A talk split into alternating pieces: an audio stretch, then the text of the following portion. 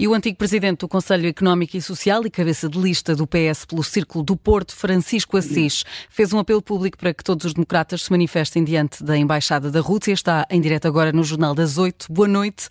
Pergunto-lhe o que o motivou a fazer este apelo. Em primeiro lugar, eu queria que isto fosse entendido como um apelo superpartidário, não é uma questão que tenha que ver com o PS ou com qualquer outro partido político. Felizmente, democratas somos quase todos uh, em Portugal. E creio que temos a obrigação, neste momento, de manifestar a nossa solidariedade para alguém que é uma espécie de Nelson Mandela uh, do nosso tempo.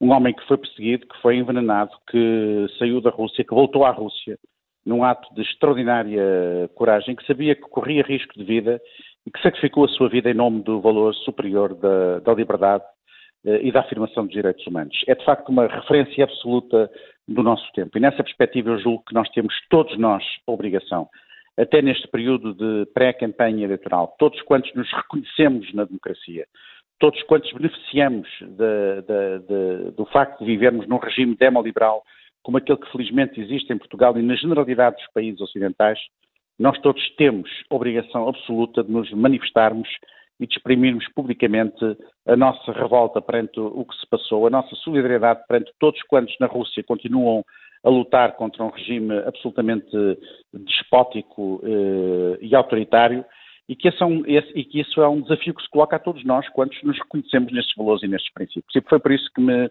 ocorreu fazer este apelo.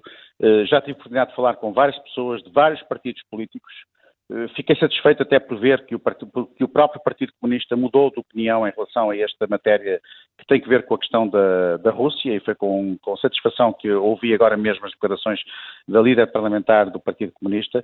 Julgo que este é, matéria, é, um assunto que não pode ser um assunto que divida os partidos políticos em Portugal, os partidos democráticos, os partidos que se reconhecem nos grandes valores da democracia liberal que caracterizam verdadeiramente o Ocidente, porque isto mostra claramente que há aqui uma disputa fundamental no mundo entre os grandes valores eh, que fundamentam eh, e estruturam as democracias liberais ocidentais e outro tipo de regimes que nada têm a ver com, com, com este modelo e que é verdadeiramente isso que está em causa quando, por exemplo, falamos da questão da, da guerra na Ucrânia, quando falamos dos conflitos eh, no quadro das relações internacionais que neste momento se têm vindo a manifestar no, no contexto eh, eh, presente.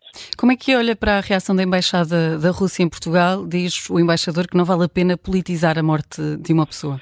Uma reação absolutamente esperada.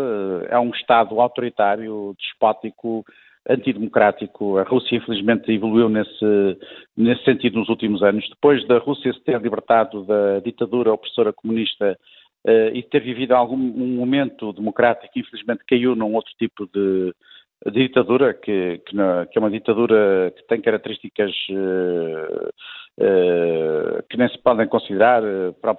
É difícil até definir este modelo de, de ditadura, mas a verdade é que a Rússia regrediu profundamente e, sobretudo, regrediu no sentido da rejeição daquilo que são os principais, uh, as principais referências do Ocidente contemporâneo, que é precisamente o respeito pelos direitos humanos, a afirmação do, da, de, do, do, valor da liberdade, dos princípios fundamentais de, de, do Estado de Direito Democrático. Isso caracteriza fundamentalmente o Ocidente. O Ocidente terá cometido muitos erros uh, ao longo da, da, história, como todos os, os, espaços civilizacionais. Mas é inquestionável que é no espaço civilizacional do Ocidente que nós hoje encontramos os melhores modelos de organização eh, política, económica e social. E eu creio que este é o momento de afirmar isso mesmo, de dizer claramente que nós não temos qualquer receio em afirmar isto e que estamos todos unidos na defesa destes princípios e destes uh, valores no momento em que estão a ser postos em causa. Subscreve, uh, da, subscreve da reação de Augusto Santos Silva, João Gomes Cravinho, que apontam responsabilidades sim, para Vladimir Putin? Completamente. Acho muito bem e fiquei satisfeito por verificar que eles tomaram essa. É evidente que é uma responsabilidade de Putin. É evidente que é uma responsabilidade do Estado despótico uh, russo e é evidente que é uma responsabilidade moral de todos aqueles que, infelizmente, ao longo dos últimos anos têm apoiado esse Estado despótico autocrático russo. Isso é absolutamente indiscutível. Ninguém tem a mais pequena dúvida sobre isto. Mas, sobretudo, é preciso dizer que este homem é o Nelson Mandela dos nossos tempos contemporâneos e que nós temos a obrigação moral de manifestarmos uh, a nossa solidariedade para com uh, os democratas russos num momento muito difícil da vida política russa.